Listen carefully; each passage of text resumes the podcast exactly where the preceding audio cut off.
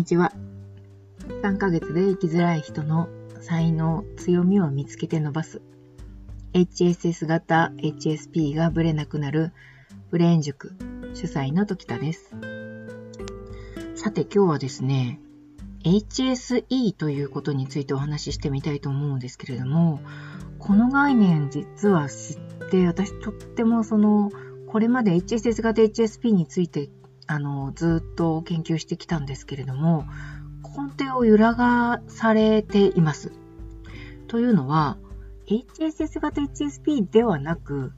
HSE っていう種類なんじゃないかなって思い始めてるんですね。えっ、ー、と HSP の、え、創始者あの発見者であるアーロン先生の日本語版のホームページを読みながらちょっと混乱してるんですけれども、少し HSE というものについて解説していきたいと思います。まず HSE の E とは何かっていうことなんですけれども、これは外交的のエクストラバージョンについての頭文字みたいなんですね。つまり HSE っていうのは外交的な HSP 繊細な人であるっていうことを表しています。でこれまでですね、HSS 型 HSP っていうのは何だったのかっていうと、外交的な HSP なわけではなくて、刺激を追求することをこう気球してしまい、気球し続ける人、HSP、繊細な人っていう意味で、HSS 型 HSP というふうに呼んできたんですけれども、もしかしたらですね、これちょっと変えなきゃいけないかもしれないんですね。というのは、アーロン先生がですね、この解説の中で、そのちょっと待てっていうふうにおっしゃられてるんです。あのー、もし、あの、外交的っていうふうに思われている HSP の方は、あの、どういう特徴があるかというと、外交的なんだけれども物事を深く感じ取り、人生の意味をじっくりと考え、行動する前に立ち止まり、そしてダウンタイム、えっ、ー、と、休憩の一人ぼっちで休憩する時間ですね。一人ぼっちになる時間をたくさんと必要とするならば、あの、少し待ってくださいと。と研究者の方たちがどういうその区分けにするかを今しばらく待てばもう少しはっきりするだろうからっていうふうに言ってくださっています。で、えっ、と、内向的な HSP っていうのはどういう形、感じかというと、大きな音はさほど気にせず、感情もそれほど強くなく、割と簡単に物事が決定できる人たちというふうに端的におっしゃられてますね。で、HSS 型 HSP ですよねっていうふうに思う方たちっていうのは HSE である可能性が高いっていうふうに言われています。じゃあ HSS 型 HSP は HSE なのかっていうと、それもまだちょっとはっきり分かってないみたいなんですよね。外交的とは言え、言っても、えっ、ー、と、内面世界へ向かうっていうこともとても必要とするというのが HSE の定義です。静かな環境の中で休養し、内部に深、内部の深い処理をするっていうことを含む、えー、外交型の HSP のことを HSE というふうに呼んでます。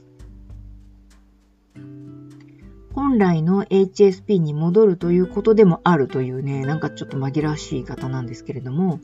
この内面における状態は、そのスピリチュアル的なことでもあるようです。うん、まあ、はっきりしてないんですね、結局ね。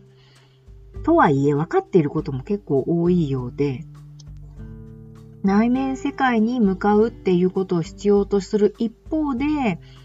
HSE は外の世界からエネルギーをもらうということも必要ですと。なぜなら、内面の世界で時間を費やしすぎると、活力が失われ、イライラし始め、やる気がなくなり、さらにちょっと鬱っぽくなる。これ思い当たりますよね。まあそういう時にパッと外の世界に行くと、なんか急にこうエネルギッシュになったりとか、これまでうつうつとしていた気分が全く晴れてしまったりとかするような、もう外の空気吸っただけなのに、そういうこう変化を、パッと新しい変化を自分にもたらされるっていう感覚を得ることないでしょうか。そんな風に新しい刺激が必要なのも HSE の特徴であるようです。で面白いのがですね、この、この人たちが周囲からどう見られるかっていうことが、こう、自分の思っている見え方と違うっていうことなんですね。HS HSE は自分にとってより好ましいと思う環境であれば、その、喜んだり、好奇心がある様子だったり、熱意を持っていたり、外交型というふうに、周りの人から見られるみたいなんです。えっ、ー、と、その熱意のあるこうエネルギッシュな様子というのは、周りの人たちを巻き込む力を持っているので、その、よくあの日本で逆エンパスっていう言い方するようなんですけど、逆エンパスはその周りを巻き込むというような言われ方をしますけれども、それに近いような様子のように見えるんじゃないでしょうかね。でも、あの、すぐに刺激が多すぎてしまって、そうすると、急に静かになって控えめになったりするという特徴もあるようです。で面白いのがですね、刺激過多な状況にえっ、ー、と、向かいがちなその性質のせいで、HSE がイベントを早く抜け出すことも珍しいことではありませんと書かれてるんですけれども、あの、イベントを早く抜け出すっていうのは、こう、すごく身に覚えのあることなんですよね。その、例えば何かすごく楽しいイベントだったとしても、興奮しすぎたとか疲れてしまったっていうふうに、感じると、もう帰るっていうふうに即座に帰ってしまうというようなことはないでしょうか。